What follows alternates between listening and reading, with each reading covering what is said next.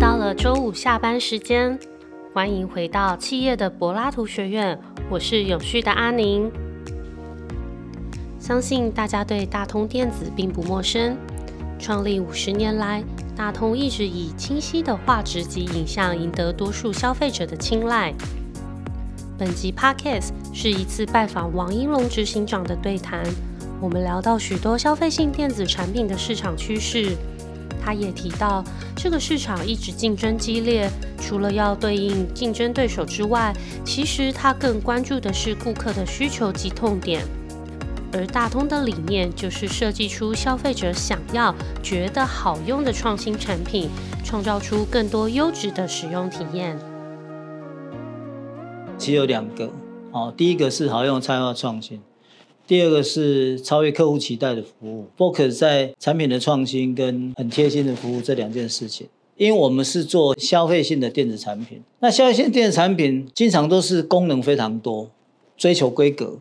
那其实消费性产品就是要融入消费者的在使用产品的过程当中，它的体验。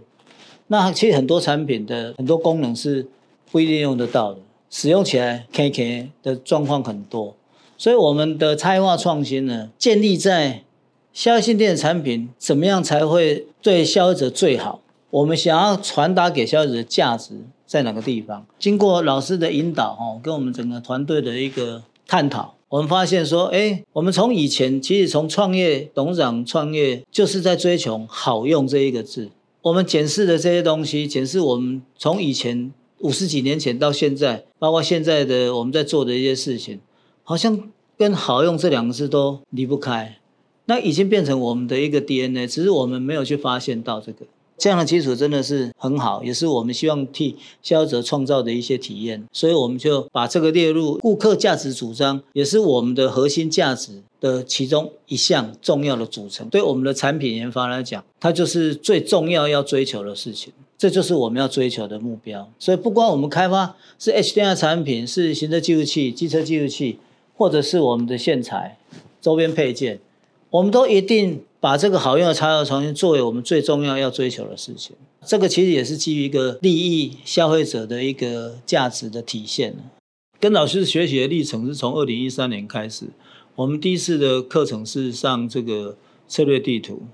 那好用的差异创新跟非常好的服务这两件事情，事实上是从策略地图里面去定定的。那我们就以这个为我们的信念去做嘛。我们本来就有这样的 DNA，只是原来觉得这个有价值吗？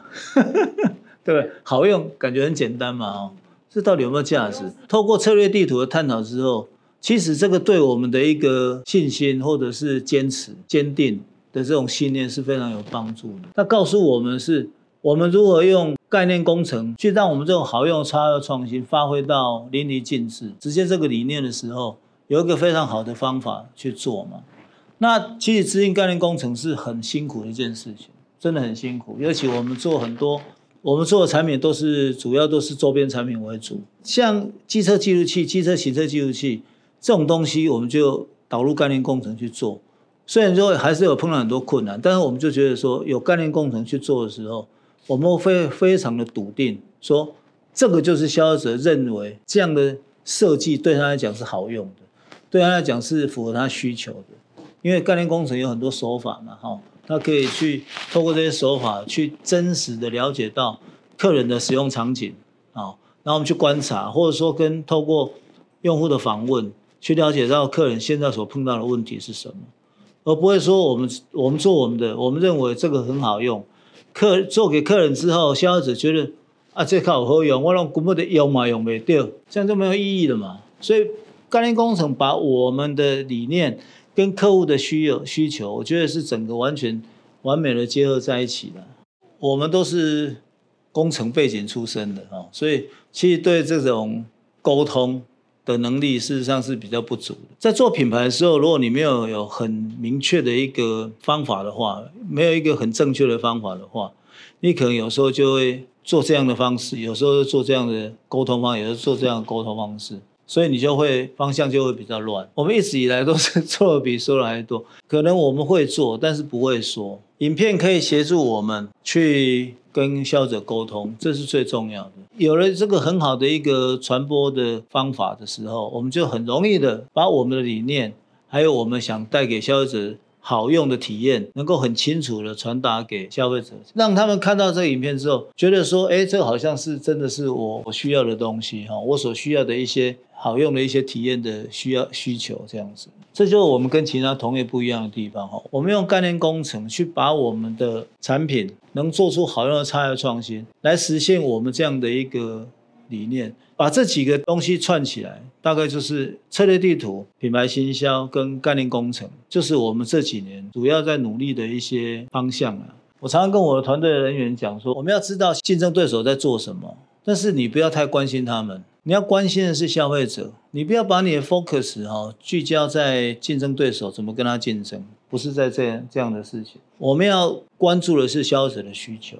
这是我我觉得我们比较重要的一个理念了，哈。这第一个，第二个的话就是说，专注在我们能够带给消费者什么价值，我们提供的产品跟服务能够带给消费者他所需要的价值。对我来讲，哈，就是说概念工程对我们在培培育同仁方面的话，是不是有很大的帮助了？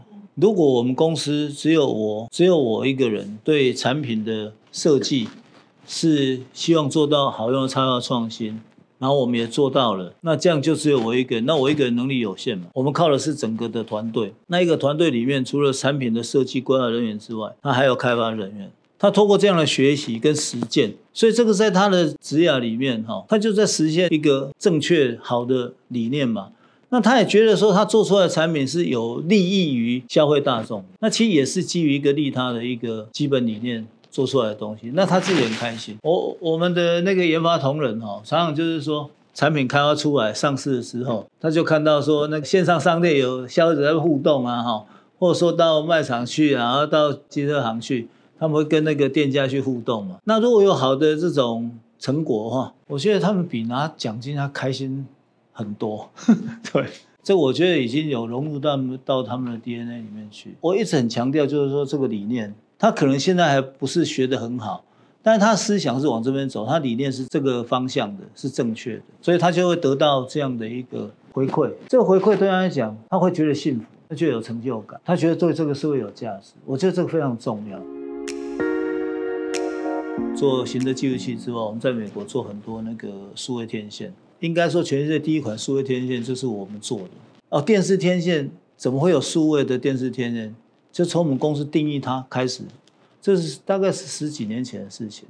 那所有的同业就是一年后全部都是变成数位天，两年后全部变成数位天线。那后来我们前几年我们开始又发明了叫做 Smart TV Antenna，就是智慧型的数位天线。那过了两年，又一大堆人就向我们致敬吧。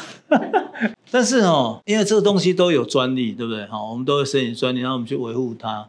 这件事情比我们想象的复杂很多，啊，这样的话当然会再给我们造成竞争上的压力嘛。觉得比较安慰一点就是说，原来只有我们做，现在大家都做，OK。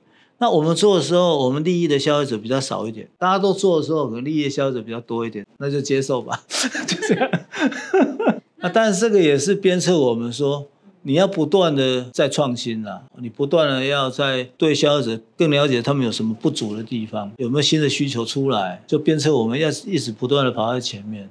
接下来未来怎么做？未来当然说我们一个企业的经营不可能不是只有这三件事情嘛，那还有其他的嘛。我现在产品要是卖得好，消费者非常捧场，对不对？觉得很符合他需要，那我产品卖的好，我品质一定要很好啊。那我们机车行车记录器，我们现在也在开始要拓展国外的市场。我们的想法就是说，我在国内市场我要做得好，因为台湾的机车是世界上应该也是一个典范的地方了。我就是把国内市场做好，消费者服务好。我们在国内成功有余力的时候，我们这时候我们就可以跨足国外嘛，哈。所以。